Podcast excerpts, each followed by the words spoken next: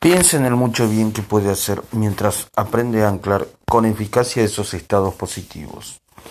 No solo para sí mismo, sino también para otras personas. Suponga que estuviese usted en, condiciones de hablar con sus socios o colegas, suscitar en ellos un estado de entusiasmo y buen entendimiento y supiese anclar luego dicho estado a un gesto, una impresión o una entonación de voz, fácilmente reproducible en adelante. Al cabo de algún tiempo y tras haber aprovechado varias oportunidades para anclar ese estado de motivación intensa, usted podría obtenerlo en cualquier momento. Todos se realizarían más en su trabajo, la empresa sería más rentable y los integrantes del grupo mucho más felices.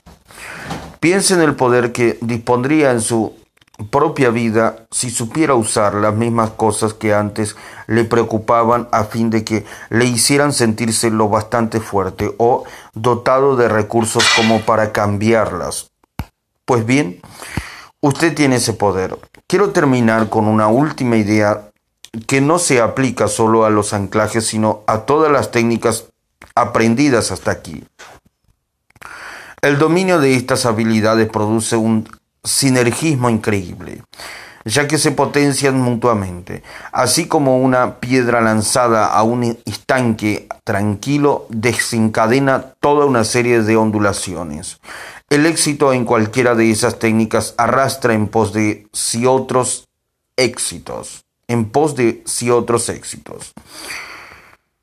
Confío en que el lector haya comprendido ya la potencia de estas técnicas y en que seguirá utilizándolas no solamente hoy, sino durante toda su vida. Con carácter permanente, y así como los anclajes acumulados en mi postura de karateca se refuerzan cada vez que los empleo, Usted también aumentará su poder personal con cada técnica que aprenda, llegue a dominar y aplique. Toda experiencia humana lleva consigo un filtro que afecta a nuestras apreciaciones sobre lo que hacemos o dejamos de hacer en nuestra vida. Estos filtros influyen sobre los anclajes y sobre todos los demás que he explicado en este libro. Estoy hablando de el liderato, el desafío de la excelencia. Tercera parte. 18. Jerarquías de valores. El criterio definitivo del éxito. En resumidas cuentas, el músico debe tocar, el pintor debe pintar y el poeta debe escribir. Si quieren vivir en paz consigo mismos. Abraham Maslow. Repito, en resumidas cuentas, el músico debe tocar, el pintor debe pintar y el poeta debe escribir. Si quieren vivir en paz consigo mismos. Abraham Maslow. Todo sistema completo, bien se trate de una máquina herramienta, de un ordenador o de un ser humano, sea ser congruente. Sus distintas piezas han de colaborar a un mismo fin.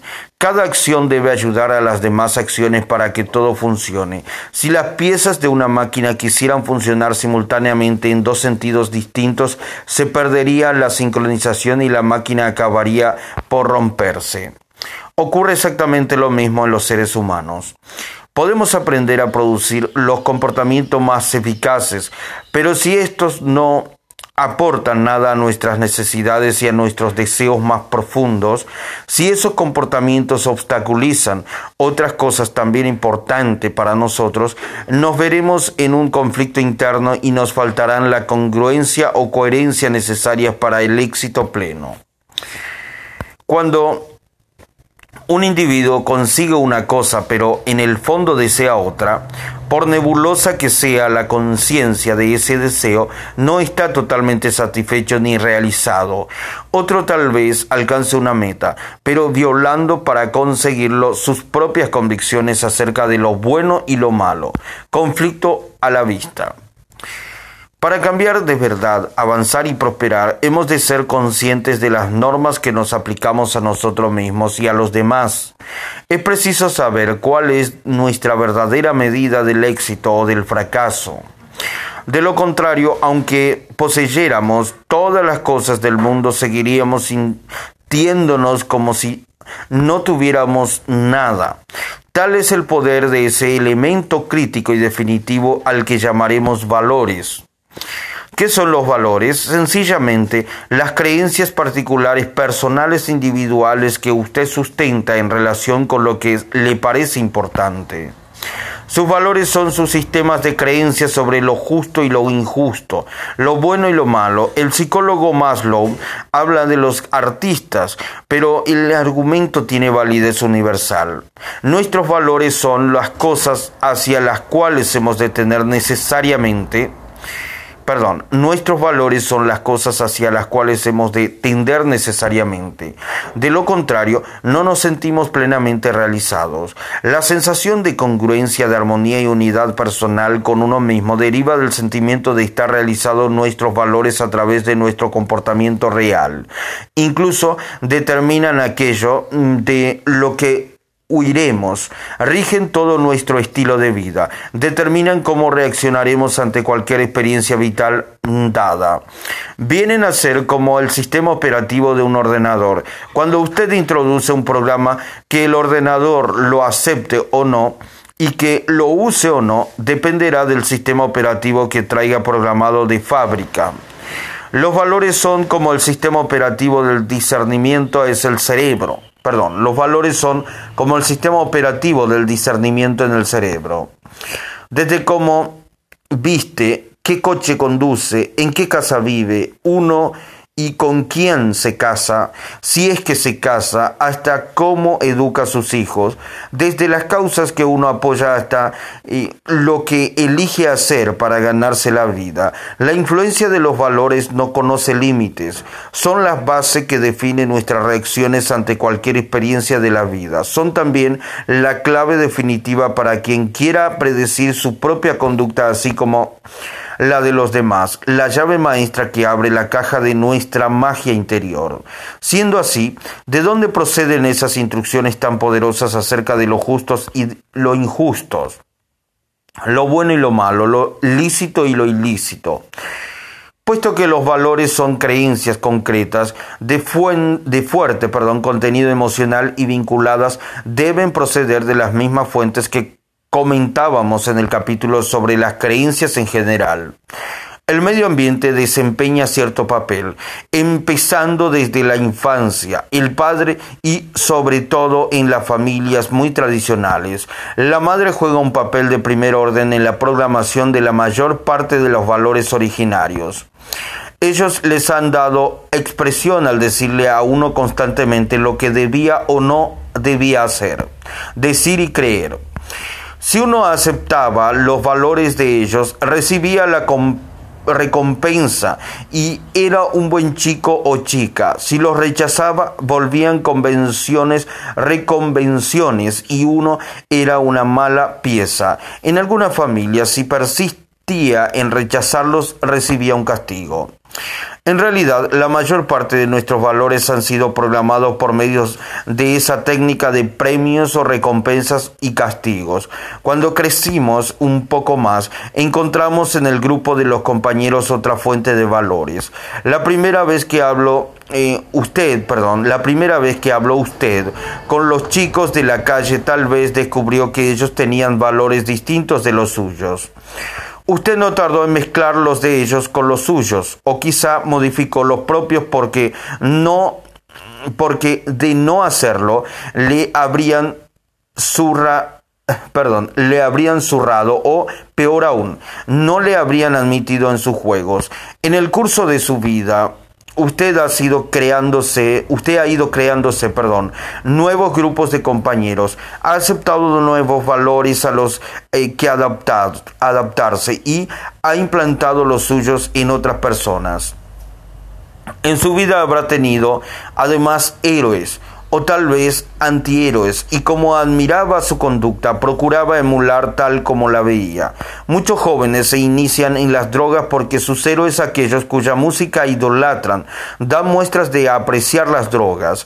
Hoy, por fortuna, muchos de esos héroes, dándose cuenta de su responsabilidad y de que, en tanto que personajes públicos tienen oportunidad de configurar los valores de gran número de individuos, procuran dejar bien sentado que ellos no consumen ni promueven el consumo de drogas. Muchos artistas se han declarado partidarios de cambios positivos en el mundo y con lo cual configuran los valores de muchísimas personas por haber comprendido el poder de los medios de comunicación. Bob Geldof el célebre promotor de Life Aid, Ivan Aid, para luchar contra el hambre mundial, supo movilizar los valores de otras muchas estrellas influyentes. Con su esfuerzo colectivo y su ejemplo, ellos ayudaron a consolidar el valor de la generosidad y el altruismo para con el prójimo. Muchos que no creían que ese valor pudiera ser tan importante en su vida, cambiaron su, de conducta cuando vieron que sus héroes, Bruce Springsteen, Michael Jackson, Kenny Roger, Bob Dylan, Steve Wonder, Diana Ross, Lionel Riches y tantos más les decían directa e indirectamente a través de su música y sus videos que hay seres humanos en peligro de muerte y que es preciso hacer algo. En el próximo capítulo consideraremos con más detalle la creación de tendencias. Basta por ahora hacer constar el poder de los medios para la creación y orientación de valores y de conductas. La formación de valores no es privilegio de los héroes. Ocurre también en la vida profesional, donde sigue funcionando el mismo sistema de premios y castigos cuando uno trabaja por cuenta ajena. Si quiere progresar dentro de la empresa tendrá que asumir algunos de los valores de ella. Si no comparte usted los valores de su superior, es posible que se le cierre el camino de los ascensos. Además, y para empezar, si no comparte los valores de la empresa, nunca llegará a sentirse a gusto en ella. En nuestro sistema de enseñanza, los maestros dan expresión constantemente a sus propios valores y muchas veces recurren de manera inconsciente al sistema de premios y castigos para conseguir que aquellos que adopten Nuestros valores también cambian cuando cambiamos de metas o de autoimagen. Si usted se ha plantado el objetivo de ser el número uno en la, en la compañía, cuando lo consiga además de ganar más dinero, esperará de quienes le rodean otras cosas diferentes. Su punto de vista sobre el trabajo cambiarán también. Verá de otra manera lo que hoy consideraría como un buen automóvil. Incluso puede que cambie de amistades para que estén en consonancia con la nueva, con la nueva imagen que tendrá de sí mismo. En vez de salir a compartir una cerveza con los amigos, tal vez prefiera tomar un agua mineral en la oficina y discutir con sus tres socios la aplicación de la empresa, la ampliación de la empresa, perdón, el coche que uno conduce, los lugares que frecuenta, los amigos que le rodean, lo que uno hace, todo ello refleja su autodefinición, la imagen que tiene de sí mismo. Incluso es posible que la misma incorpore lo que el psicólogo industrial Robert McMurray ha llamado símbolos invertidos del yo y que también son demostración de valores. Por ejemplo, el hecho de que alguien conduzca un coche barato no significa que no tenga buena opinión de sí mismo, ni que conceda una importancia exagerada al consumo de gasolina cada 100 kilómetros. A lo mejor quiere demostrar mediante el uso de símbolos incongruentes que está por encima del rebaño común. Un gran sabio o un empresario con la cuenta corriente bien repleta tal vez quiera representar a sí mismos y representar ante los demás que ellos son especiales, eligiendo para ello un coche de segunda mano, barato y abollado. El multimillonario que vive en una choza quizás sea muy avaro del terreno edificable y quizás pretenda hacer demostración de quien sabe que valores originales ante sí mismo y ante los demás. El lector habrá comprendido, ya es importante saber descubrir cuáles son nuestros valores. Las dificultades estriba en que las dificultades estriba las dificultades estriba en que para la mayoría de las personas dichos valores son en gran parte inconscientes. A menudo los individuos no saben por qué hacen ciertas cosas, simplemente se sienten impedidos, eh, impelidos perdón, a hacerlas. Por lo general, las personas desconfían de quien tiene valores muy diferentes de los suyos y se sienten incómodas en su presencia. Muchos de los conflictos que tenemos en la vida son conflictos de valores y lo mismo puede decirse de la vida de las comunidades tanto a nivel local como a escala internacional. Y no digamos en lo tocante a las guerras, véase si no el Oriente Próximo, Corea, Vietnam, etc. ¿Y qué pasa cuando un país conquista a otro? que los vencedores intentan imponer los valores de su cultura. No solo difieren entre sí los valores de distintos países y pueblos, sino que para cada persona además unos son más importantes que otros. Casi todos nosotros trazamos una raya eh, más allá de lo cual no valen bromas ni se transige. Pero unos puede ser la sinceridad, para otros la amistad. Algunos hombres mentirán para defender a su amigo, aunque también juzguen importante la sinceridad. ¿Cómo son capaces de hacer eso? Pues porque en la situación dada, la amistad ocupa un lugar más alto en su escala de importancia, es decir, en su jerarquía de valores, que la sinceridad. Usted quizá valore en mucho el éxito en los negocios, pero también la intimidad de la vida familiar, de manera que se producirá un conflicto si ha prometido regresar a casa temprano para pasar la tarde con su familia. Pero si se presenta una oportunidad de hacer un buen negocio, lo que haga en ese momento dependerá de cuál sea el valor situado más alto. Así que, en vez de decir que es malo dedicar demasiado tiempo a los negocios y descuidar la familia, o viceversa, dedíquese a descubrir cuáles son en realidad sus valores. Solo entonces comprenderá por qué hace ciertas cosas o por qué las hacen otras personas. Para entender cómo actúan los seres humanos, los valores son de utilidad primordial. Al objeto de tratar eficazmente con las personas hemos de saber qué es lo que más le importa, o sea, concretar la jerarquía de valores por la que se guían. A falta de ello, tendremos una gran dificultad con comprender las conductas elementales de los demás. Por el contrario, una vez poseamos ese dato, estaremos en condiciones a, a, predecir perdón, cómo se comportará un individuo prácticamente ante cualquier conjunto de circunstancias. Y si conoce usted su propia jerarquía de valores, se hallará en disposición de resolver cualquier relación y representación interna que le origine un conflicto. No hay éxito verdadero si no se respetan los valores básicos. A veces es cuestión de saber arbitrar entre valores existentes que han entrado en colisión. Cuando uno tiene un empleo bien pagado pero no se siente a gusto en él, y resulta que sustenta un prejuicio muy arraigado en contra del dinero, no resolverá nada si se limita a concentrarse en su trabajo. Repito, no hay éxito verdadero si no se respetan los valores básicos. A veces es cuestión de saber arbitrar entre valores existentes que ha entrado en colisión. Cuando uno tiene un empleo bien pagado, pero no se siente a gusto en él, y resulta que sustenta un prejuicio muy arraigado en contra del dinero, no resolverá nada si se limita a concentrarse en, en, su trabajo. La dificultad reside en un plano más elevado, el de unos valores en conflicto, y si otros no pueden concentrarse en su trabajo porque su valor más alto es la familia, pero sin embargo dedica al trabajo todo su tiempo, tendrá que abordar el conflicto interno y la sensación de incongruencia que él mismo le produce. De redefinir el marco y descubrir la intención, eso forma parte del remedio. Aunque tenga usted un millón de dólares, si su modo de vida está en conflicto con sus valores, no vivirá feliz.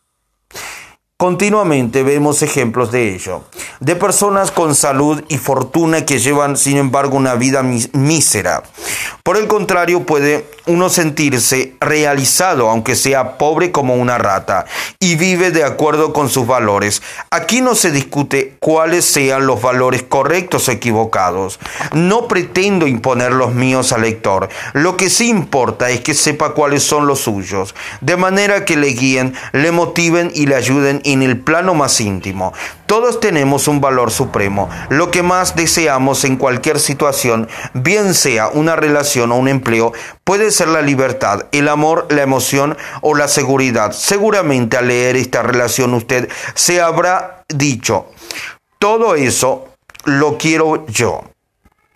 A los demás por lo general nos pasa lo mismo, pero uno de los valores ocupa una posición relativa superior a la de todos los demás. En una amistad, unos buscarán estímulos intelectuales, otros amor, otros una comunicación sincera y aún otros una sensación de seguridad. Muchos desconocen por completo cuál es su propia jerarquía o de los seres queridos que les rodean. Tienen la vaga sensación de desear cariño emociones o placeres, pero no saben cómo encajar todas esas piezas. Ahora bien, esas distinciones son totalmente críticas, puesto que determinan si las necesidades últimas del individuo van a verse satisfechas o no. ¿Cómo daremos satisfacción a las necesidades de otra persona si no sabemos cuáles son? Y no conseguirá usted que nadie haga lo mismo con las suyas, ni podrá solucionar los conflictos internos hasta que comprenda las jerarquías que intervienen en estas interacciones. Para comprenderlas, lo primero que hay que hacer es definirlas. ¿Cómo descubrir cuál es la jerarquía de valores propias o la de cualquier otra persona? En primer lugar, hay que colocar un marco alrededor de los valores que se buscan. Es decir, situarlos en un contexto concreto. Están compartiendo, compartimentados, perdón, están compartimentados, ya mm, que muchos de nosotros tenemos valores diferentes para el trabajo, las relaciones o la familia. Hay que preguntar para usted, ¿qué es lo más importante en una relación? Nuestro interlocutor quizás diría sentirme respaldado. Luego le preguntaría por qué es importante el respaldo. Una posible respuesta puede ser demuestra que hay alguien que me quiere. Y entonces nosotros seguimos. ¿Qué es lo que más le importa en eso de ser querido por alguien? Y la contestación, la alegría que me produce mediante la repetición incesante de la pregunta. ¿Qué es lo más importante? Empezará a definirse la lista de valores para entender luego con claridad cuál es la jerarquía de los mismos para esa persona. Basta con tomar la lista de conceptos y compararlos entre sí. Pregunte, ¿Qué es más importante para usted? ¿Sentirse respaldado o sentir alegría? Supongamos que la contención fuera sentir la contestación fuera sentir alegría. Evidentemente, esta figura más arriba en la jerarquía de valores. A continuación, preguntaríamos, ¿qué es más importante para usted? ¿Sentir alegría o sentirse amado? Si la respuesta vuelve a ser sentir alegría, evidentemente, hemos dado con el valor más alto de los tres que estamos comparando. Preguntemos ahora, ¿qué es más importante para usted? ¿Sentirse amado o sentirse respaldado? Su interlocutor quizás le mire con extrañeza y diga, las dos cosas son importantes, insistiremos. Sí, pero ¿qué le parece más importante? ¿Que alguien le quiera o que alguien le respalde? Quizá diga, bueno, pues considero más importante que alguien me quiera. Así sabremos que después de la alegría su valor más importante es el amor y luego viene el respaldo. Esto puede hacerse con una lista de cualquier longitud hasta saber lo que es más importante para una persona y la ponderación relativa de los demás valores. Nuestro interlocutor del ejemplo anterior apreciará una relación aunque no se sintiera respaldado a través de ella. Para otros, sin embargo, el respaldo puede ser incluso más importante que el amor. Y quizá les sorprenda saber que muchas personas piensan así. Esta otra persona no creería que alguien la quisiera si no le respaldaba incondicionalmente. Para ella no sería suficiente con sentirse amada, sino creyera poder contar con ese respaldo. Algunos individuos, antes de tolerar la transgresión de sus valores, prefieren, abandonar una relación. Por ejemplo, si el valor número uno de la persona es el respaldo y no se siente respaldada, quizás ponga fin a esa relación. En cambio, otro para quien ese valor ocupe, ocupase, perdón, el tercero, el cuarto, el quinto lugar, siendo el amor lo primero, no abandonará la relación pase lo que pase, mientras se sienta amado. Estoy seguro de que el lector no tendrá ninguna dificultad en hacer una relación de las cosas que más le importen en una relación íntima. He aquí algunas sugerencias. Amor, éxtasis, comunicación, eh, respeto, respeto mutua, comunicación mutua, respeto, diversión, progreso personal, respaldo, desafío, creatividad, belleza, atracción, unidad espiritual, libertad, sinceridad. Esto no son, ni mucho menos, todos los valores importantes que existen. Para usted quizás haya otro más importante que, los relacionados aquí. Si se le ha ocurrido alguno, escríbalo en esta página sin dudarlo. Ahora clasifíquelo según sus prioridades, eh, asignando el número uno al que le sea más importante y el 14 al que lo sea menos. ¿Se le hace difícil? Cuando no se establece la jerarquía sistemáticamente, la clasificación resulta fatigosa y expuesta a confusiones, sobre todo si la lista es larga. Comparemos, por tanto, los valores entre sí para determinar cuáles son las más importantes que los demás. Perdón. Comparemos, por tanto, los valores entre sí para determinar cuáles son más importantes que los demás. Empecemos los dos primeros de la lista. ¿Qué es más importante para usted? ¿El amor o el éxtasis? Si la respuesta es el amor, la importancia más que la comunicación le, importa más que la comunicación mutua, de esta manera corre recorremos la lista completa para ver si aparece algo que nos parezca más importante que el valor que habíamos situado en el primer lugar. En caso, en caso, contrario, aquel es la cima de la jerarquía, aquel es la cima de la jerarquía. Pasamos entonces a la palabra siguiente de la lista. ¿Qué significa más para usted? ¿El éxtasis o es la comunicación mutua? Si la respuesta es el éxtasis, hay que continuar lista abajo para comparar con las palabras siguientes. En cualquier momento en que aparezca una opción preferible o a la que se ha servido como punto de partida el éxtasis, en este caso las comparaciones se reanudarán a partir de la nueva opción. Si, por ejemplo, la comunicación mutua se valora más que el éxtasis. Continuaríamos con la pregunta, ¿qué es más importante, la comunicación mutua o el respeto? Si la contestación sigue siendo que la comunicación mutua, continuaríamos con esta otra. La comunicación mutua o la diversión. De no aparecer ningún valor más importante que la comunicación mutua, esta será el segundo de la jerarquía. En caso contrario, habría que comparar todos los valores restantes con el que hubiere preferido en esta disyuntiva, perdón, hasta completar la lista. Por ejemplo, si ha comparado usted la comunicación mutua con todos los demás conceptos hasta llegar al último, la sinceridad, y resulta que juzga esta más importante que la comunicación mutua, entonces no necesita compararla con la creatividad por estar ya establecida que la creatividad no es tan importante como la comunicación mutua. Es decir, que habiendo establecido que la sinceridad es más importante que la comunicación mutua, también lo será más que la creatividad y que todas las demás eh, nociones perdón, que antes quedaron por debajo de la comunicación mutua y ya no es necesario recorrer toda la lista. Para completar la jerarquía hay que repetir este proceso hasta el final. Como verá el lector, la clasificación no siempre es un proceso fácil. Algunas de esas distinciones eh, son muy sutiles y quizá no estemos acostumbrados a hilar tan fino. Si una distinción no queda clara, intente precisarla más. Cuando se pregunta qué es más importante, el éxtasis o el progreso personal, alguien podría contestar, para mí la experiencia de progreso representa un éxtasis. a lo que sería preciso replicar, ¿a qué significa significa para usted el éxtasis? ¿Qué significa para usted el progreso personal? Supongamos que la respuesta haya sido, el éxtasis significa una sensación de puro júbilo personal, mientras que el progreso significa la superación de un obstáculo. Entonces preguntaríamos, ¿qué es más importante, superar obstáculo o experimentar una sensación de júbilo total?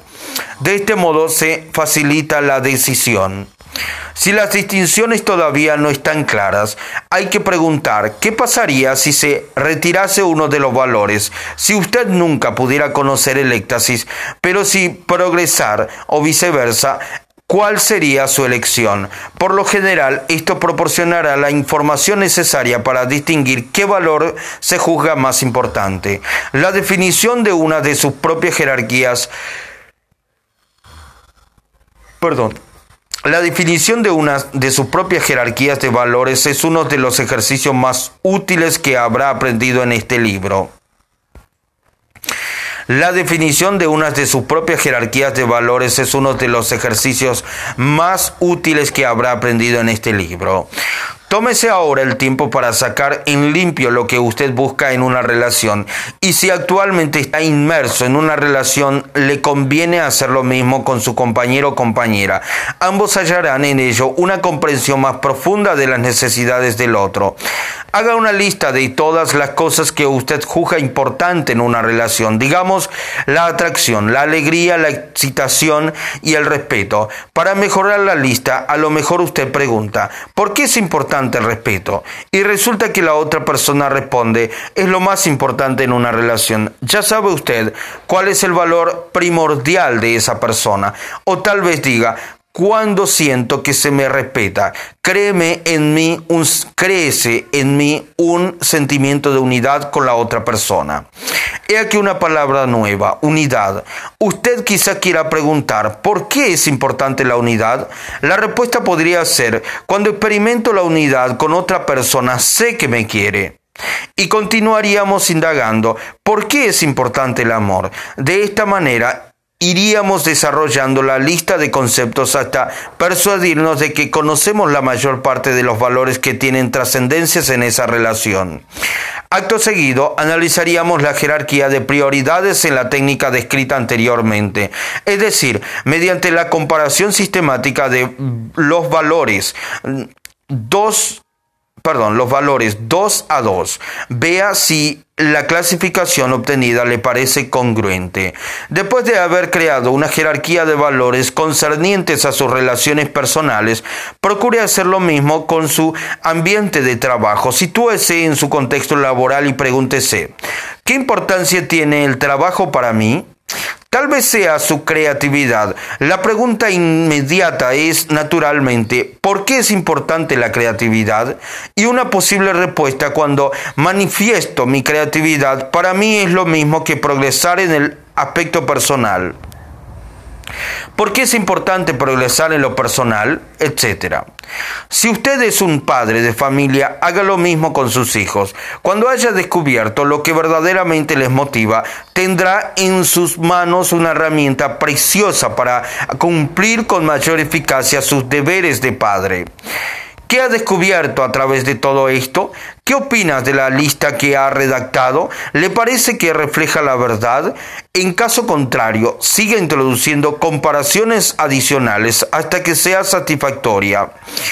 Muchos se sorprenden cuando descubren sus valores más preciados. Ahora bien, el adquirir conciencia de la propia jerarquía de valores permite llegar a entender mejor lo que uno hace. En las relaciones personales o en el trabajo desde el momento en que uno sabe cuáles son sus valores puede conceder prioridad a la manifestación de lo que le importa más concentrando sus energías en conseguirlo. Sin embargo, no basta con elaborar una jerarquía. Como, veremos más adelante, bajo las mismas palabras, las personas entienden cosas muy diferentes.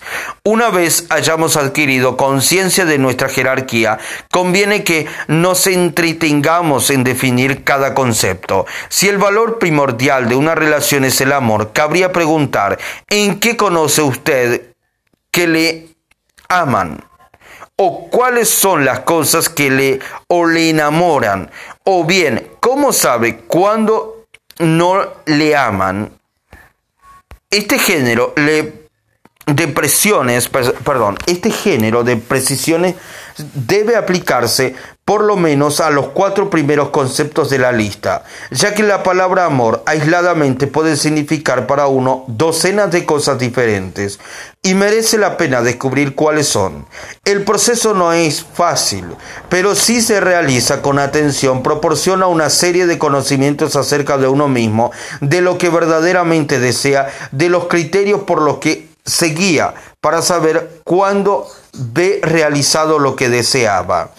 Desde luego, no se puede ir por el mundo intentando hacer un estudio completo de los valores de todas las personas a quienes uno trata. El grado de profundización y de detalles depende por completo del resultado perseguido. Si se trata de establecer una relación permanente con nuestra esposa o con nuestro hijo, Posiblemente nos interesará conocer el detalle del funcionamiento cerebral de esa persona. Cuando, uno, cuando un entrenador trata de motivar a un deportista o un hombre de negocios quiere valorar a un posible cliente, sin duda querrán saber cuáles son los valores de esa persona, pero no necesitarán ni con mucho una gran profundización. En este caso se trata de conocer las líneas generales. Recordemos que toda relación, sea tan íntima como la de padre e hijo o tan superficial como la que podría establecerse entre dos vendedores que comparten un mismo teléfono, es un contrato expreso o tácito. Cada parte estará determinada, perdón, cada parte espera determinadas cosas de la otra. Cada uno juzga los actos del otro, aunque sea inconscientemente midiéndolos con su propia escala de valores. Es pues saber al menos cuál es la escala propia, si se quiere buscar el entendimiento y saber de antemano cómo repercutirá el comportamiento propio en relación y qué necesidades se intenta satisfacer en ella, cualquier conversación ocasional puede servir para ir descubriendo esas líneas generales. Una técnica muy sencilla pero muy valiosa es la que consiste en escuchar con atención al tipo de lenguaje que utilizan nuestros interlocutores. A veces de las palabras que emplean con más frecuencias, eh, las personas suelen revelar cuáles son sus valores prioritarios. Supongamos que dos personas hayan compartido una experiencia rayada en el éxtasis. La una, llena de entusiasmo, nos contará cuánto ha favorecido esa experiencia su creatividad. La otra, no menos animada, tal vez diga que los sentimientos de mutua compañía fueron muy intensos. Es muy posible que con ello estén dando pistas acerca de sus valores primordiales y, por consiguiente, de lo que conviene saber si uno quiere motivarles o entusiasmarles. La detección de los valores es tan importante en los negocios como en la vida personal. Todos buscamos en el trabajo un valor superior, que es el motivo por el cual uno acepta un empleo y luego, si no, lo da, no le da satisfacción o se ve frustrado, lo deja. Para algunos quizás sea el dinero. Si usted como empresario les paga lo suficiente, no le dejarán. Para otros muchos, en cambio, es otra cosa. Podría ser la creatividad, el desafío profesional o profesional, perdón, o la sensación de pertenecer a una familia. Es crucial que los directivos sepan cuál es el valor primordial de sus empleados. Para detectarlo hay que preguntar ante todo, ¿Qué razones le, le decidirían, perdón, qué razones le decidirían a entrar a una organización? Supongamos que el empleado contesta un ambiente creativo. Para desarrollar la lista de prioridades continuaremos. ¿Qué otras cosas tienen importancia? Seguidamente quizás nos interese conocer las razones que podrían inducirle a marcharse aunque estuviesen dadas todas las condiciones favorables. Supongamos que la contestación sea una demostración de desconfianza. A partir de ahí se puede seguir investigando. ¿Qué podría inducirle a quedarse incluso en caso de haberse producido una muestra palpable de desconfianza? Algunos quizás contestarían que jamás en modo alguno continuarían en una organización que no confiara en ellos. En tal caso, ese es el valor máximo, aquello de lo que no podrían prescindir en una organización. Otro quizá conteste que permanecería en la organización aunque no hallase confianza, si hubiera oportunidad de ascender. Hay que seguir ahondando y preguntando hasta averiguar qué necesita esa persona para sentirse a gusto si se queda, ya que eso le permitirá saber con anticipación lo que podría inducirle, inducirle a marcharse, perdón. Las, los calificativos que utilizan las personas son como superanclajes, ya que van acompañados de fuertes asociaciones emocionales. Para mejorar todavía más la eficacia del procedimiento, pida mayor claridad. ¿Cómo sabría si ha encontrado eso que busca? ¿Cómo sabría si no lo ha encontrado? Por otra parte, no hay que olvidar nunca que los criterios de un interlocutor para saber si se confía en él, por ejemplo, pueden ser diferentes de los, que, de, de usted. A lo mejor interpreta que confiar en él, no discutir jamás sus decisiones, o quizás se tome como una muestra de desconfianza el que se le cambie de cargo sin darle una explicación que él estime suficiente. Para un directivo es sumamente valioso conocer esos valores, a fin de saber de antemano cómo debe tratar a cada persona en cualquier situación. Algunos directivos se figuran que ser buenos motivadores consiste en tratar bien a la gente, con arreglo a su propia definición del buen trato. Piensan, le pago a ese fulano un buen sueldo, de manera que espero que él tale y cuáles cosas a cambio, lo cual puede ser acertado, pero solo hasta cierto punto, pero otro quizás valore más otras cosas. Para algunos lo más importante es tener compañeros con los cuales exista eh, compenetración. Si estos van dejando la empresa, aquellos pierden el interés en lo que hacen. Otros valoran las sensaciones de creatividad, de innovación u otras cosas diferentes para ser buen directivo. Hay que saber cuáles son los valores supremos de cada persona y cómo podría satisfacerlos. De lo contrario, le abandonarán o por lo menos no rendirán nunca al máximo, ni se sentirán satisfechos con su trabajo. Que de todo, perdón, que todo esto requiere una inversión de tiempo y sensibilidad. Sin duda. Ahora bien, si aprecia a las personas que colaboran con usted, merece la pena, merece el esfuerzo, tanto en su propio interés como en en el de ellas. No olvide que los valores tienen un poder emocional tremendo. El que se limita a administrar desde el punto de vista de sus propios valores y da por sentado que eso es suficiente para que le consideren justo, pasará mucho tiempo sintiéndose amargado y traicionado. En cambio, el que sabe tender el puente sobre las discrepancias de valores probablemente tendrá socios, amigos y familiares más satisfechos y vivirá a su vez más contento. No es que sea fundamental en la vida el tener los mismos valores que los demás, pero sí saber adaptarse a otras personas, comprender cuáles son sus valores y apoyarlos y colaborar con ellos. Los valores son la herramienta de motivación más poderosa de la que podemos disponer.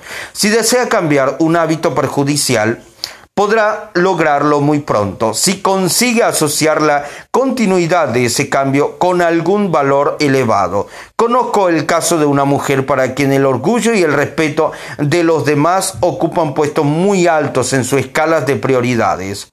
Lo que hizo fue escribir una nota a las cinco personas a quienes más respetaba para comunicarles que jamás volvería a fumar ya que apreciaba demasiado su propia salud y la de los demás para seguir haciéndolo. Después de enviar estas cartas, dejó el tabaco. Humo, eh, perdón, hubo muchas ocasiones en que hubiera dado cualquier cosa a cambio de un cigarrillo, pero su orgullo no la dejó ceder. Para ella era un valor más importante que una bocada de humo en la actualidad es definitivamente una persona no fumadora y una persona más sana. Los valores correctamente, perdón, los valores correctamente utilizados tienen el poder supremo de cambiar nuestro comportamiento. Voy a contarle una experiencia mía reciente. Me dedicaba yo a asesorar a un equipo de rugby que tenía tres medios. Eh, quarterback, el jugador que ocupa una posición retrasada y actúa como pivote y organizador de los ataques. Los tres se motivaban por valores muy diferentes. Los analicé por el sencillo procedimiento de preguntarles por qué consideraban importante jugar el rugby, a qué encontraban de positivo en ello. El primero dijo que era un medio eh, para honrar a su familia y glorificar a Dios y a Jesucristo, nuestro Salvador. El segundo dijo que le gustaba el rugby como manifestación de fuerza, de superación de las propias limitaciones, de afán de victoria y de mostrarse mejor de los que los demás. Esos eran sus valores principales. El tercero era un chico de los barrios bajos que no hallaba en el rugby, que no hallaba en el rugby ningún valor especial. Cuando le pregunté por qué es importante jugar al rugby, no supo qué contestar. Resultó que seguía una estrategia de distanciamiento. Se trataba de huir de cosas como la pobreza y un ambiente familiar deprimente y no tenía una sensación clara de lo que significaba el deporte para él. Es evidente que para motivar a esos tres jugadores las tácticas a emplear tendrían que ser bien distintas.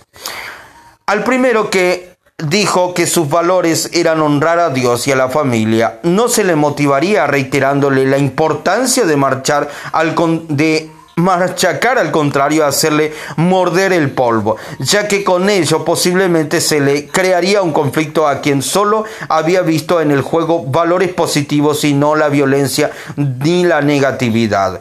Al segundo no le haría efecto un sermón acerca de cómo glorificar al Señor y enorgullecer a sus parientes, ya que no era eso, no era esa, perdón, la razón principal para ser deportista. Con el tiempo resultó que el más dotado era el tercero, pero empleaba peor sus recursos que los otros dos. A los entrenadores les resultaba difícil motivarle porque no tenía unos valores bien definidos. Nada hacía lo cual tender o de lo cual apartarse. En este caso se vieron obligados a buscar un valor a asumido por él por el otro contexto, como el amor propio, y transferirlo al contexto del juego. En una ocasión se lesionó antes del partido, pero se logró motivarle para que acudiera a animar a su equipo. Luego se recuperó y desde entonces los entrenadores siempre tuvieron un medio para estimularle. El funcionamiento de los valores es tan delicado y complejo como todas las demás cosas que hemos venido tratando en este libro. Recordemos que cuando utilizamos palabras usamos un mapa y que el mapa no es el terreno. Si yo le digo que tengo hambre o ganas de dar una vuelta en coche, usted aún no dispone para guiarse, es decir, para entenderme. De otra cosa que un mapa, tener hambre es estar dispuesto para una gran comilona o para tomar un bocadillo. La noción que tiene usted de un coche podría referirse a un utilitario o un sudán lujosísimo a un sedán, perdón, lujosísimo. No obstante, el mapa se aproxima lo no obstante, el mapa se aproxima lo suficiente. La equivalencia compleja de usted se parece lo bastante a la mía como para que no tengamos demasiada dificultad en comunicarnos. El de los valores es el mapa más sutil entre todos. De tal manera que cuando yo le digo a usted cuáles son mis valores, usted opera con el mapa de un mapa. En el, el de usted su equivalencia compleja de cada valor puede ser muy diferente del mío. Si usted y yo decimos que la libertad es nuestro valor principal, eso pondría, eso podría, perdón, dar lugar a una relación y a un entendimiento entre los dos, aunque ambos deseamos la misma cosa y estamos motivados en la misma dirección. Pero no es así de sencillo. Para mí la libertad puede significar hacer todo lo que quiera, cuando donde con quien y siempre que quiera.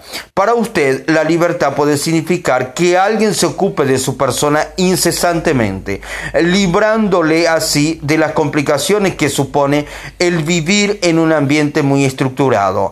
Para un tercero, la libertad se hallará solo dentro de un orden político, en la disciplina necesaria para mantener un sistema político determinado. El hombre no sabe eh, ¿por qué estaría dispuesto a morir? No sirve para vivir. Martin Luther King.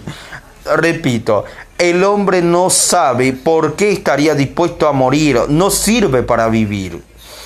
El hombre, repito de nuevo, el hombre que no sabe por qué estaría dispuesto a morir no sirve para vivir. Martin Luther King. Los valores, dada la primacía que les concedemos, tienen un poder emocional increíble. Ningún lazo entre los individuos es más fuerte que la unión alrededor de los valores más elevados. Por eso, un grupo decidido a luchar por su patria derrotará casi siempre a cualquier ejército de mercenarios. Y ninguna fuente de discordia es tan traumática como provocar comportamientos que causen conflictos de valor. Y ninguna fuente de discordia es tan traumática como provocar comportamientos que causen conflictos de valor. Todas las cosas que nos importan son reflejos de valores, bien se trate del patriotismo o del cariño familiar. Por tanto, al construir jerarquías exactas, usted traza algo que nunca había tenido antes, el mejor mapa posible de lo que alguien necesita, de lo que le hará reaccionar. En el terreno de las relaciones personales se observa a menudo la potencia explosiva de los valores y al mismo tiempo su delicadeza de, matices. Perdón. Una persona quizás se sienta traicionada debido a un fracaso amoroso. Dijo que me amaba, Qué ingenuidad la mía. Comenta, para unos el amor ha de ser un compromiso duradero, para otros una unión breve pero intensa. Tal vez haya habido engaño, o tal vez solo una equivalencia diferente de la palabra amor en el uno y en el otro. Por eso es absolutamente crucial llegar a construir un mapa tan exacto como sea posible y determinar cuál es el mapa de la otra persona. No basta con escuchar las palabras que usa, hay que entender lo que significan. Para ello, hay que preguntar con tanta flexibilidad e insistencia como sea necesario para llegar a formarse una, una equivalencia compleja y exacta de las jerarquías de valores. Muy a menudo estas nociones difieren tanto que dos personas pueden no tener nada en común aunque profesen los mismos valores y dos personas que profesan valores diferentes a lo mejor llegan a descubrir que en realidad desean lo mismo. Para uno, la diversión puede significar consumir drogas, quemar las, eh, las noches en fiestas y bailar hasta la madrugada. Para otro, la diversión consiste en escalar montañas, practicar el paragüismo y piragüismo, perdón, y toda clase de actividades. No no vedosas, perdón, excitantes y o difíciles. Lo único que tienen en común esos valores es la palabra empleada para distinguir, para designarlos, perdón. Un tercero quizás diga que su valor más importante es el vencer un desafío. A lo mejor eso también significa escalar montañas y descender por ríos de aguas bravas en cuanto a la diversión, quizás la desprecie como una cosa frívola y desprovista de importancia. Y sin embargo, éste entiende por desafío exactamente lo mismo que el segundo individuo de nuestro ejemplo llamaba eh, diversión. La comunicación de valores es la base de las relaciones definitivas. Si dos personas tienen valores totalmente asociados y coincidentes, su relación podrá durar mientras vivan. Si sus valores son totalmente distintos, una relación duradera y armoniosa resultará poco probable. Sin embargo, son pocas las relaciones clasificables en una de estas categorías extremas. Repito, la comunidad de valores es la base para las relaciones definitivas. Si dos personas tienen valores totalmente asociados y coincidentes, sus relaciones podrán durar mientras vivan. Si sus valores son totalmente distintos, una relación duradera y armoniosa resultará poco probable. Sin embargo, son pocas las relaciones clasificables en una de estas categorías extremas. En consecuencia, usted debe hacer dos cosas. La primera, descubrir cuáles son los valores comunes a fin de poder establecer con ellos un puente sobre los que son distintos. ¿No fue eso lo que intentaron Reagan y Gorbachev en sus entrevistas? Mantener valores que ambos países comparten y que podría fomentar su relación como la supervivencia, por ejemplo. La segunda, tratar de promover y satisfacer los valores más importantes de la otra persona, en la medida que no sea posible. Esa es la base de una relación poderosa, estimulante y duradera, bien sea en los negocios, en el aspecto personal o en la familia. Los valores trazan la línea general que define la congruencia o la incongruencia y que los individuos estén motivados o no. Si conoce usted sus valores, tiene en sus manos la llave maestra. De lo contrario, quizá consiga crear un comportamiento poderoso que será duradero o no y conducirá al resultado deseado o no. Si, si este entra en, un, en conflicto con los valores del otro, actuará como un interruptor, dejándolos fuera de circuito.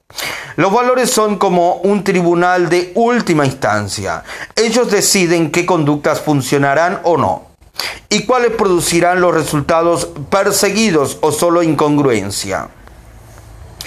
Y así como las personas tienen ideas diferentes acerca de lo que significan los valores, también siguen caminos diferentes para determinar si esos valores están siendo satisfechos. En el plano personal, la detección de un procedimiento de confirmación figura entre las operaciones más valiosas para planear metas y fijar objetivos. Este es un ejercicio útil. Tome cinco valores de entre lo más importantes para usted e idee un procedimiento de confirmación. ¿Qué debería suceder para que usted sepa si sus valores se cumplen o encuentran satisfacción? Anote ahora los resultados en un papel y calibre si el procedimiento de confirmación que usted utiliza le ayuda o supone una traba. Los procedimientos de confirmación son susceptibles de control y cambio, ya que en todo caso se trata de construcciones mentales y nada más. Deben estar al servicio de nuestros fines y no suponer impedimentos. Los valores cambian, a veces de un modo radical, pero más a menudo de forma gradual e inconscientes. Muchos de nosotros tenemos procedimientos de confirmación autoinhibidores o trasnochados cuando usted era estudiante, quizás necesitaba salir con muchas chicas para saberse atractivo. Eh, como adulto, habrá preferido desarrollar estrategias más elegantes. Si valora usted el atractivo personal, pero no se conforma con menos que parecerse a Robert Redford, es posible que se esté asegurando su propia frustración. Todos conocemos a personas que viven pendientes de un resultado, de algo que simboliza un valor máximo para ellas. Y luego cuando lo consiguen, descubren que eso no significaba nada en realidad. ¿En qué? Perdón, es que sus valores han cambiado es que sus valores han cambiado, pero el procedimiento de confirmación continúa existiendo independientemente. Algunos tienen un procedimiento de confirmación que no va unido a ninguna clase de valor. Saben lo que quieren, pero no saben por qué. Así que cuando lo consiguen se produce como un espejismo por motivos culturales, se convencieron de algo que no deseaban en realidad. La incongruencia entre los valores y los comportamientos es uno de los grandes temas de la literatura y del cine. Desde el ciudadano Khan hasta el gran Gatsby, es preciso desarrollar una atención permanente a los valores y a los cambios que estos experimentan, al igual que se debían revisar periódicamente los desenlaces y las metas cuya lista estableció el lector en el capítulo 2. También conviene revisar con regularidad los valores que más le motivan a uno. Otro de los criterios a que deban someterse los procedimientos de confirmación es el del límite razonable de tiempo. Tomemos a dos licenciados universitarios en el momento de iniciar su carrera profesional. Para uno de ellos el éxito quizás signifique una familia estable, un empleo de que le asegure 40 mil dólares al año, una casa de 100 mil dólares y un buen estado de salud. El otro no se contentaría con menos de una familia numerosa un ingreso anual de 250 mil dólares, una casa de 2 millones, el cuerpo de un campeón de mm, pentatlón, muchos amigos, acciones en un equipo de deportistas profesionales, un Rolls Royce con chofer. No hay inconveniente en apuntar alto, si eso nos ha de servir de estímulo. Por mi parte, desde luego, puse el listón bien alto y como resultado de estas representaciones internas creadas por mí, logré desarrollar las conductas que las confirmaron. No obstante, Tal y como varían los objetivos y los valores, varían también los procedimientos de confirmación. Son más felices los que se fijan algunas metas intermedias donde apuntar. Algunos se motivarán plenamente con la ambición de tener un cuerpo de atleta, la casa de dos millones, el club deportivo y el Rolls Royce.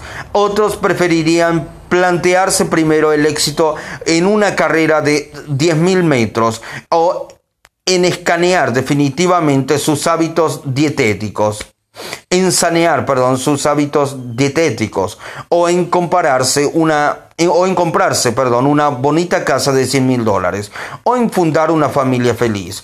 Después de obtener esos resultados pensarían en